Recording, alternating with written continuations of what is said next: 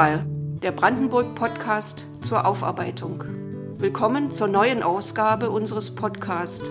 Mein Name ist Maria Noke. Ich bin Aufarbeitungsbeauftragte des Landes Brandenburg und ich freue mich über Ihr Interesse an unserer Arbeit und an unseren Themen. Hören Sie heute Zwangsausgesiedelt. Die Schließung der innerdeutschen Grenze im Jahr 1952 und was daraus folgte. Zwischen dem 29. Mai und dem 15. Juni 1952 wurden mehr als 8300 Menschen aus ihrer Heimat zwangsausgesiedelt. Sie lebten in dem kurz zuvor geschaffenen Sperrgebiet der DDR an der Demarkationslinie zur Bundesrepublik Deutschland, also an der innerdeutschen Grenze. Das Ereignis erschütterte die Betroffenen zutiefst, fraß sich in ihre Seelen und veränderte ihr Leben und das ihrer Angehörigen grundlegend. Welche politischen Hintergründe die Zwangsaussiedlung 1952 hatte, wie sie konkret durchgeführt wurde und was aus ihr folgte, möchte ich mit dem Historiker Rainer Potratz erörtern. Mein Name ist Susanne Gschenker. Herr Potratz, Sie haben sich intensiv mit den Zwangsaussiedlungen aus dem Grenzgebiet der DDR beschäftigt und dazu gemeinsam mit Inge Benewitz das wichtigste Grundlagenbuch veröffentlicht. Welche politischen Entwicklungen und Entscheidungen gab es im Jahr 1952 im Vorfeld der Schließung der innerdeutschen Grenze, die auch zu den Zwangsaussiedlungen aus dem Grenzgebiet führten? Europa war spätestens vom Februar 1948 in zwei Blöcke gespalten. Einer unter sowjetischer Macht und Vorherrschaft in Mittelosteuropa und Südosteuropa, ein anderer in Westeuropa. Offen war eigentlich die deutsche Frage noch. Zwar gab es Vereinbarungen zwischen den Alliierten in Potsdam, doch die Zusammenarbeit brach 1948 ab. Wir haben dann 1949 wird die Bundesrepublik gegründet im Mai und im Oktober des gleichen Jahres die DDR. 1950 beginnt in Korea der Krieg. Da sind plötzlich die USA der Gegner des Nordens und hinter dem Norden Koreas steht die Sowjetunion. Also ein Konflikt bahnt sich an zwischen den beiden großen Mächten, die nach dem Krieg entstanden sind. Auf diesem Hintergrund gibt es ein Zusammenrücken in Westeuropa unter atlantischer Führung, unter Führung der USA. Und die Frage ist eigentlich, was passiert mit Westdeutschland? Auf der anderen Seite war die Frage, was passiert mit der DDR? Wird die DDR ein sozialistisches Land wie Polen und die Tschechoslowakei oder Ungarn? Oder aber steht man doch noch weiter für die Einheit? In der Propaganda haben beide Seiten immer nur die Einheit Deutschlands gefordert und niemand wollte letzten Endes sagen, dass er eher für eine Teilung ist. Und im März 1952 fährt die SED-Führung, Wilhelm Pieck, Walter Ulbricht und Otto Grote wohl nach Moskau zu Stalin um die Gegenwart und Zukunft der DDR zu besprechen.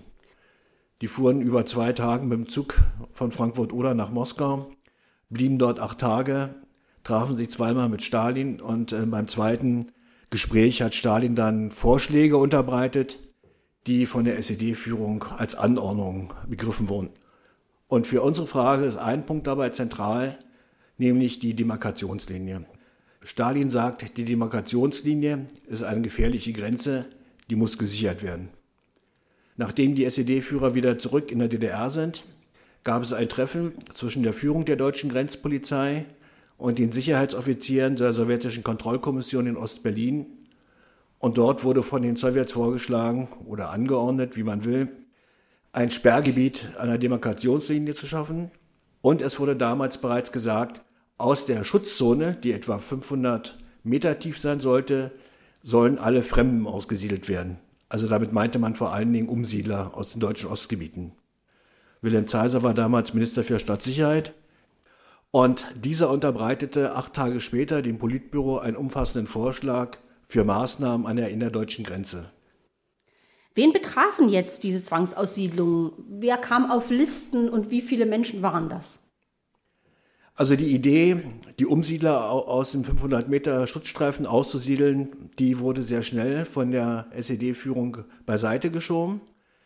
Stattdessen hat man gesagt, wir siedeln Menschen aus, dem 500 Meter Schutzstreifen und der 5 Kilometer tiefen Sperrzone, die entweder dort polizeilich nicht gemeldet sind, die Ausländer oder Staatenlose sind oder die drittens Vorbestrafte waren, wo wir davon ausgehen können, dass die erneut straffällig wären und viertens Gegner der antifaschistisch-demokratischen Ordnung in der DDR, beziehungsweise Personen, die aufgrund ihrer sozialen Stellung Gegner der antifaschistisch-demokratischen Ordnung sein könnten. Und diese Gruppe von Menschen wurde zusammengestellt von Mitarbeitern der Volkspolizei Kreisämter in den Grenzkreisen. Drei Mitarbeiter hatten die Aufgabe, die Meldeunterlagen zu untersuchen und außerdem Spitzelberichte auszuwerten. Und auf dieser Grundlage wurden umfangreiche Listen in den Grenzkreisen geschaffen von der Volkspolizei und immer mit einer kurzen Begründung. Sie haben gesagt, es sind Spitzelunterlagen gewesen. Wie muss ich mir das vorstellen? Also wen betraf das dann so im Einzelnen? Also so verallgemeinern kann man das schwer. Wenn man sich die einzelnen Begründungen ansieht, die vorliegen, von einigen Kreisen sind die überliefert, dann ist da zum Beispiel so ein Satz, ist ein Gegner der DDR, singt Ami bleib hier anstatt Ami go home. Oder aber einem Landwirt, der gleichzeitig ähm, in einer Blockpartei ist, kritisch aber der SED gegenübersteht und eine anerkannte Persönlichkeit in seinem Dorf ist, dem wird seine Kritik einer Volkspolizei vorgeworfen und einer Grenzpolizei. Das sind noch nicht mal gezielte IM-Berichte, wie wir sie von der Stadtsicherheit aus den 70er oder 80er Jahren kennen, sondern das ist das, was sozusagen im örtlichen Umfeld gesprochen wurde, mehr oder weniger öffentlich. Aber es betraf ja dann auch bestimmte Gruppen mehr, zum Beispiel Gastwirte oder auch manchmal Handwerksbetriebe. Äh, warum, warum die Gastwirte vor allen Dingen auch? Ja, zu dieser Polizeiverordnung, die am 27. Mai 1952 in Kraft trat und die also dieses Grenzgebiet definierte, war vorgesehen, dass alle Gaststätten im 500 Meter Schutzstreifen geschlossen werden. Das ist der eine Grund. Der andere Grund ist natürlich, dass auch wie heute Gaststätten Treffpunkte sind. Da kommen Menschen zusammen, da tauscht man sich aus. Und das hat der SED nicht gefallen und der Volkspolizei. Und als letztes kam noch hinzu, dass auch viele dieser Grenzpolizisten, die waren ja damals noch nicht überzeugte Genossen der SED, sondern zum Teil waren die motiviert, aufgrund der besseren Bezahlung zur Grenzpolizei zu gehen. Die gingen da auch hin, die trackten da ihr Bier. Deshalb spielen die Gaststätten im Grenzgebiet und die Gastwirte eine große Rolle. Könnten Sie noch etwas zur vierten Gruppe sagen, die für die Zwangsaussiedlung vorgesehen war? Was heißt denn das? Da ist jemand, der steht nicht positiv zu unserer antifaschistisch-demokratischen Grundordnung. Ich glaube, 1952, vor allen Dingen auf dem Land, stand die Mehrheit der Bevölkerung in der DDR nicht hinter der Politik der SED. Von Sozialismus war ja damals noch nicht die Rede. Der folgte ja erst. Also diese Gruppe ist völlig undifferenziert beschrieben. Und das hat natürlich die Polizisten, muss man auch sagen, überfordert. Die haben da viele, viele Namen hingeschrieben und Kommissionen, die über ihnen standen, die aus Vertretern des Kreises, der Volkspolizei, der Staatssicherheit und der Grenzpolizei zusammengesetzt waren, haben viele dieser Namen gestrichen. Wie viele betraf es dann sozusagen am Ende, die zwangsausgesiedelt wurden? Also insgesamt sollten eigentlich 4020 Familien mit 10.375 Personen zwangsausgesiedelt werden. Letzten Endes waren es 8.331, weil während der Aktion vor allen Dingen in Thüringen insgesamt etwa 4.000 Menschen geflüchtet sind in die Bundesrepublik und davon waren 2.000 etwa auf den Listen, die zwangsausgesiedelt werden sollten. Wer führte die Zwangsaussiedlung durch und wer war im Vorfeld darüber informiert?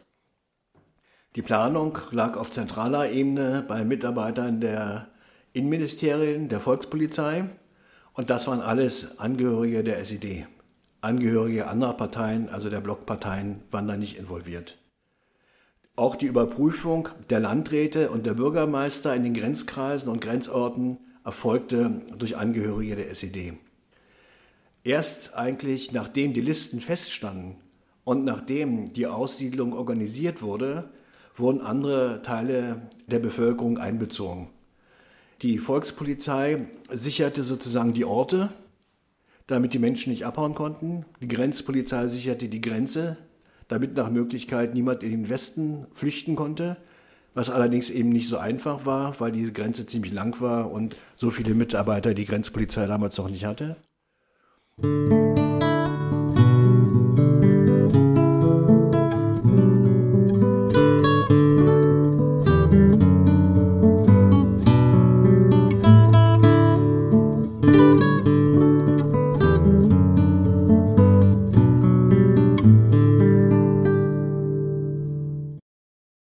Einen Schritt zurück. Wie wurden die Leute dann informiert? Wann wurde denen gesagt, sie sind jetzt zur Aussiedlung dran und wie ging das dann sozusagen? Hatten die viel Zeit zu packen? Wann wurden dann sozusagen die Sachen eingepackt und wegtransportiert? Also wie muss man sich das vorstellen?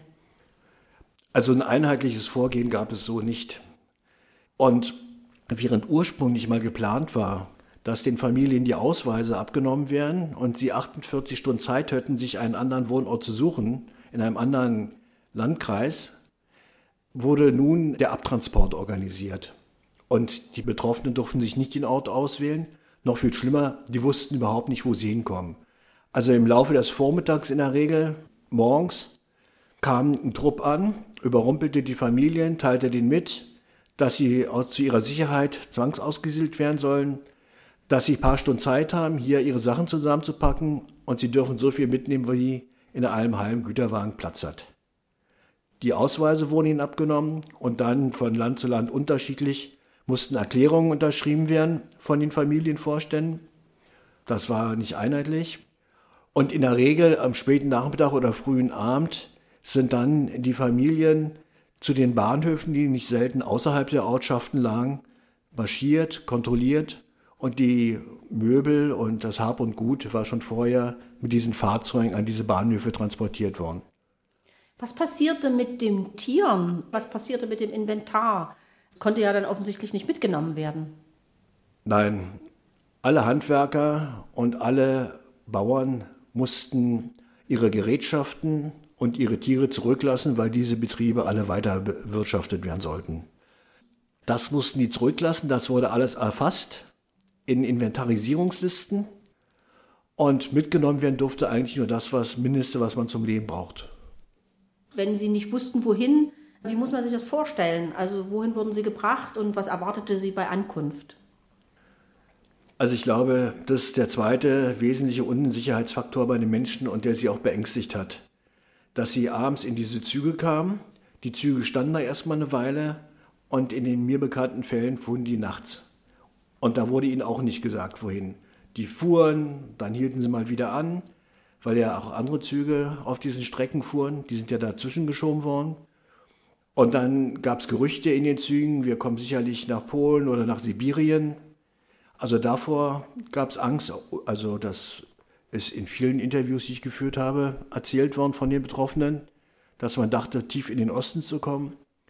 Und dass dann eher so eine Art vorübergehende Erholung einsetzte, als man im Morgen feststellte, dass man in der DDR geblieben ist und eben nicht über die Oder transportiert wurde.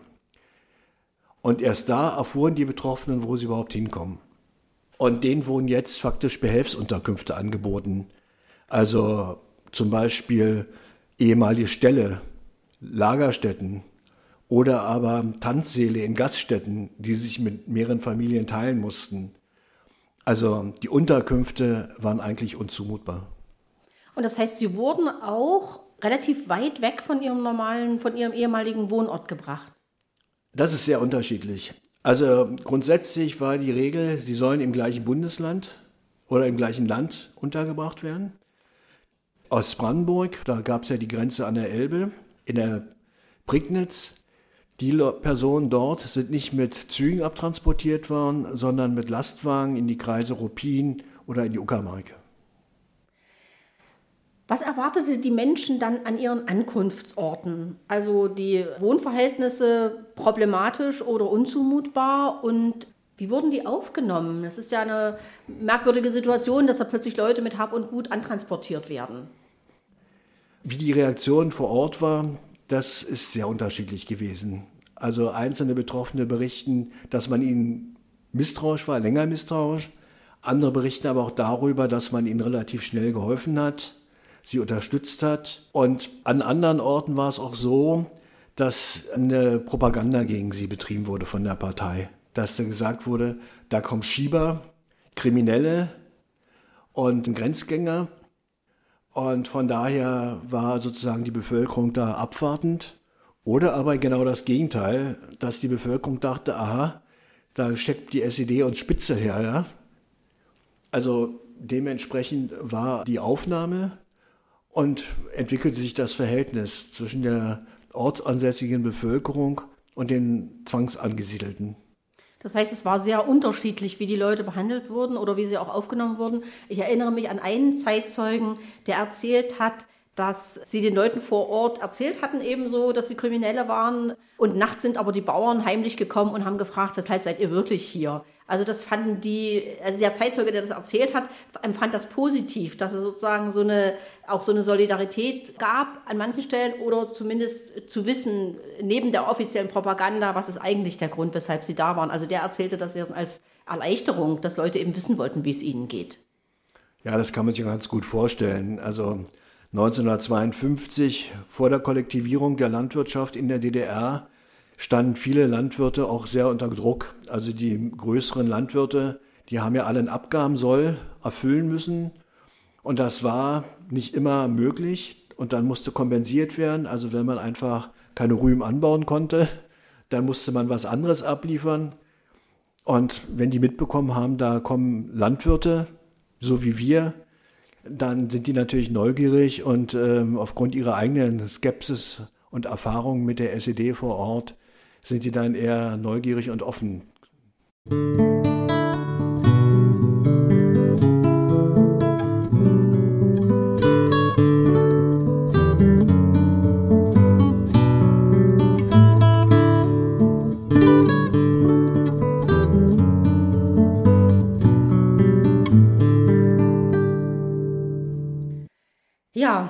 Uns jetzt mit den Zwangsaussiedlungen im Jahr 1952 beschäftigt. Der Vollständigkeit halber muss ergänzt werden, dass es auch im Oktober 1961 eine weitere große Zwangsaussiedlungsaktion gegeben hat. Vieles hatten die beiden Zwangsaussiedlungswellen gemeinsam, aber es gab auch Unterschiede. Was waren in aller Kürze die wesentlichen Unterschiede und wie viele Menschen waren 1961 betroffen? Ja, also der Hintergrund für die Zwangsaussiedlung 1961 war die große Fluchtwelle aus der DDR. Die spielte 1952 keine Rolle. Und am 13. August 1961 wurde die Grenze zu West-Berlin geschlossen. Damit waren Fluchten unmöglich. Drei Tage später beschloss die SED-Führung, dass nun, nachdem man erfolgreich den Feind in Berlin bekämpft hätte, die Staatsgrenze West so nannte man nun diese Grenze zu Westdeutschland, Angriffsort werden würde. Und deshalb wären erneut Maßnahmen notwendig, Überprüfung der Bevölkerung und auch wieder Zwangsaussiedlung. Das war erstmal der Hintergrund, der war ein völlig anderer. Das Zweite ist, während 1952 die SED ja noch schwach an der Macht war, ein Jahr später war der Aufstand am 17. Juni 1953, wo ohne sowjetische Panzer die SED vom Felde gefegt worden wäre, war sie nun sicher an der Macht, hatte neue Apparate geschaffen und hatte den Staatsapparat vollständig im Griff.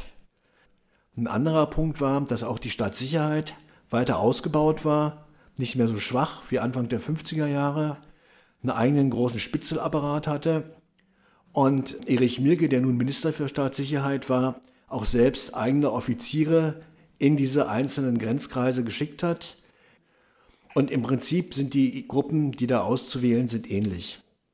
Nur, dass man jetzt plötzlich noch ehemalige Nazis auf die Listen setzt. Also, dass wer in der NSDAP oder Nazi-Organisation war und sich nicht positiv am Aufbau des Sozialismus bis zu dem Zeitpunkt beteiligt hätte, der sollte ebenfalls mit ausgesiedelt werden. Gab es auch Unterschiede dann in der konkreten Durchführung der Zwangsaussiedlung? Ja, die war generalstabsmäßig vorbereitet. Der Termin, wann die Aktion stattfinden sollte, wurde sehr spät festgelegt und letzten Endes wurde dann entschieden, in den Morgenstunden des 3. Oktober die Aktion durchzuführen. Morgens um 6 Uhr waren die Häuser alle umzingelt. Angehörige der Kampfgruppen waren, sicherten das ab und binnen kürzester Zeit wurden die Familien gezwungen, ihre Sachen zusammenzupacken und sich auf den Transport vorzubereiten. Im Gegensatz zu 1952 wurde ihnen ein langes Papier vorgelesen, wo auch drin stand, an welchen Ort sie kommen werden. Diese Aktion war auch am 3. Oktober am frühen Abend beendet. Die Überwachung lief auch besser. Es wurde von vornherein festgelegt, dass faktisch auf jede Familie ein inoffizieller oder geheimer Mitarbeiter der Staatssicherheit eingesetzt ist. Der sollte sich am besten gleich mal so als Freund der Familie einschmeicheln, vielleicht schon mal helfen gleich am Anfang, die unterstützen. Und dann gab es eine Beobachtung über mehrere Monate und Ende des Jahres 61 sollte entschieden werden, ob die Überwachung fortgesetzt wird oder eingestellt wird. Letzten Endes sind es knapp 1000 Personen mit ihren Familienangehörigen, die am 3. Oktober 1961 zwangsausgesiedelt werden. Ich habe noch eine Frage zu den Rechtsgrundlagen 1952 und 1961. Das, was viele Betroffene immer wieder anmerken, ist, 1952 war es eine Verordnung des Ministerrates, also kein Gesetz und auch verfassungswidrig. Können Sie dazu noch mal ein bisschen was sagen und dann auch zur Rechtsgrundlage 1961 ganz kurz? Naja, für 61 war die sogenannte rechtliche Grundlage die gleiche, die Verordnung des Ministerrats von 1952. Und die Befehle beruhten also letzten Endes auf dieser Verordnung, die dafür überhaupt keine Grundlage bot und da steht auch nichts drin. Da stand nie was drin, dass Menschen zwangsausgesiedelt werden sollen aus dem Grenzgebiet. Könnten Sie noch etwas zu den rechtlichen Problemen sagen, die für Zwangsausgesiedelte heute noch eine Rolle spielen? Ein Problem war oder ist, sagen wir mal heute, für viele der Zwangsausgesiedelten, dass sie zwar von der Volkskammer der DDR im Sommer 1990 rehabilitiert werden sollten, dass aber im Einigungsvertrag dieses Rehabilitierungsgesetz außer Kraft gesetzt wurde und stattdessen die Bundesregierung und der Bundestag in mehreren Schritten vorging. Das erste SED-Unrechtsbereinigungsgesetz erfasste nur die Menschen, die in Haft waren und das zweite von 1994 erfasste diejenigen, die Opfer von Verwaltungsrecht und Berufsdiskriminierung waren. Allerdings mussten immer noch Nachwirkungen spürbar sein. Wenn man sein Grundstück verloren hatte, 1952 oder 61 durch die Zwangsaussiedlung, dann wirkte das nach. Wenn man nachweisen konnte, dass die Erkrankung, die man 1994 hatte, ausschließlich zurückzuführen ist, auf die Maßnahmen von 61 oder 52 konnte man rehabilitiert werden. Aber alle anderen konnten nicht rehabilitiert werden. Noch nicht mal rehabilitiert werden. Das wurde dann geändert, dann wurde der Paragraph 1a eingeführt. Dann konnte man rehabilitiert werden ohne Entschädigungsanspruch. Davon haben auch einige Gebrauch gemacht. Aber letzten Endes ist auch die Rückgabe des Eigentums sehr kompliziert gewesen weil da auch differenziert wurde vom bundesdeutschen Gesetzgeber. Unter das Vermögensgesetz von 1990 fiel nur Teilungsunrecht. Das heißt, alle, die in der DDR enteignet worden sind, weil sie in den Westen gegangen sind, hatten Anrecht, dass sie ihre Sachen zurückbekommen. Rückgabe vor Entschädigung. Da viele der Zwangsausgesiedelten, die in der DDR geblieben waren, gegen Entschädigung enteignet wurden und oftmals auch erst später, wurde ihnen der Anspruch verweigert. Und sie mussten dann erst rehabilitiert werden. Und erst nach der Rehabilitierung konnten sie den Antrag stellen auf Rückgabe. Dazu wurde aber verlangt, dass sie die Hälfte der Entschädigung in D-Mark zurückbezahlen, die sie zu DDR-Zeiten erhalten hatten. Und das fanden halt sehr viele und finden es noch heute ungerecht.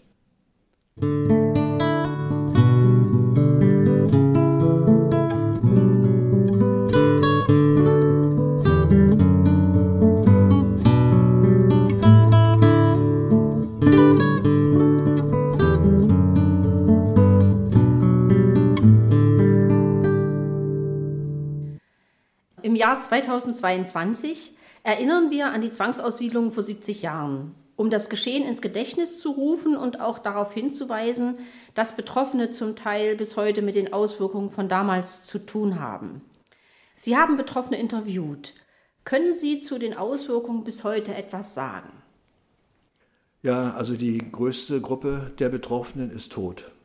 Das heißt, es ist in den Familien, sind es die Kinder, sind die Enkelkinder die sich da zum Teil noch engagieren in ihren betroffenen Verbänden und von denen leider auch ein großer Teil verbittert ist in den Familien spielt das noch immer eine Rolle.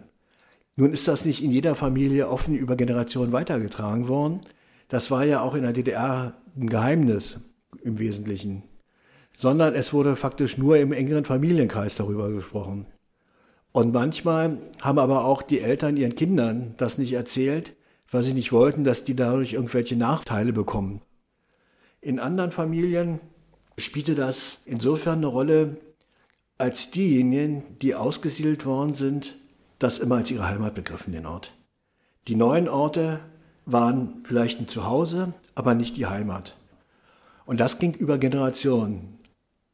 Das heißt, für viele oder ja doch für, wahrscheinlich für viele ähm, zwangsausgesiedelte Familien blieb es ein Thema, die Heimat, die verlorene Heimat, der Verlust und das trägt sich zum Teil auch an Kinder und Enkel weiter oder Kinder, die es sozusagen als Kinder erlebt haben. Die Zwangsaussiedlung äh, trägt es weiter in ganz unterschiedlicher Weise, offensichtlich, wie Sie das äh, beschreiben. Als Verlust, als schwierige Geschichte, für manche vielleicht auch als Last. Können Sie dazu noch was sagen? Also mir ist aufgefallen, dass wenn die Eltern, die zwangsausgesiedelt wurden, verhältnismäßig alt waren, sodass sie an dem neuen Ort nicht mehr in der Lage waren, eine neue Existenz aufzubauen, dann waren die Kinder, die erwachsenen Kinder, vor allen Dingen ist mir aufgefallen, die Töchter, diejenigen, die sich darum kümmern mussten, die sich um die Eltern zu kümmern hatten und die einige Jahre länger brauchten, um sozusagen ihre eigene Familie gründen zu können. Weil einfach die Eltern dazu nicht mehr fähig waren. Die waren so erschüttert und mit 60 Jahren einen neuen Beruf erlernen oder einen neuen Beruf aufnehmen, wenn man zum Beispiel vorher einen eigenen Hof hatte oder wenn man vorher einen Getränkegroßhandel hatte, dann stellt sich die Frage, was kann man da machen? Ja. Sie haben sich jetzt nun lange mit diesem Thema beschäftigt, Zwangsaussiedlung, ja. und sind auch sozusagen einer der Experten für diesen historischen Abschnitt. Gibt es etwas, was Ihnen besonders zu diesem Thema wichtig geworden ist? Also erstmal ist so, dass wir zwar in der Bundesrepublik 1952 das mitbekommen haben, beziehungsweise die damals lebten, das ging damals, stand das in den Zeitungen, dass aber dieses Wissen völlig verloren gegangen war. Also in keinem Geschichtsbuch, was vor 1990 in der Bundesrepublik erschien, ist die Zwangsaussiedlung an der innerdeutschen Grenze benannt. Auch selbst eigentlich die Maßnahmen überhaupt, die Schaffung der Demarkationslinie und dieses Grenzgebietes, sehr unterbelichtet überhaupt im Vergleich zum Bau der Berliner Mauer am 13. August 61. Das Zweite ist, waren die Opfer selber, die dieses Thema 1990 auf die Tagesordnung gesetzt haben. Sie folgten einem Aufruf nach Erfurt, da kamen die Zahlen schwanken zwischen 1500 und 4000 zusammen, erzählten sich teilweise weinend ihre Geschichten und haben damit überhaupt erstmal eine Aufmerksamkeit erreicht. Und wenn sie nicht selber aktiv geworden wären, hätte es auch kein Rehabilitierungsgesetz gegeben. Inzwischen gibt es viele Grenzmuseen oder Dokumentationszentren an der innerdeutschen Grenze. Die haben alle einen Abschnitt inzwischen zu diesem Thema oder auch präsentieren Interviews mit Betroffenen. Also das ist ein Erfolg. Aber das ist ein sehr langer und zäher Prozess gewesen. Ja, Sie haben es für die bundesrepublikanische Sicht geschildert.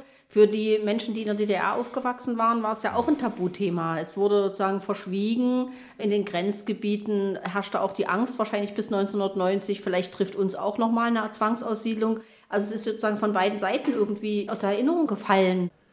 Ja, also in den Grenzgebieten eben nicht, muss man mhm. sagen, so wie Sie schon gesagt haben.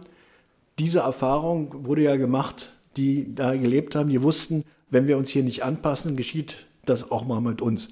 Und es gab immer noch einzelne Aktionen, dass einzelne Familien bis Mitte der 80er Jahre aus dem Grenzgebiet zwangsausgesiedelt worden sind.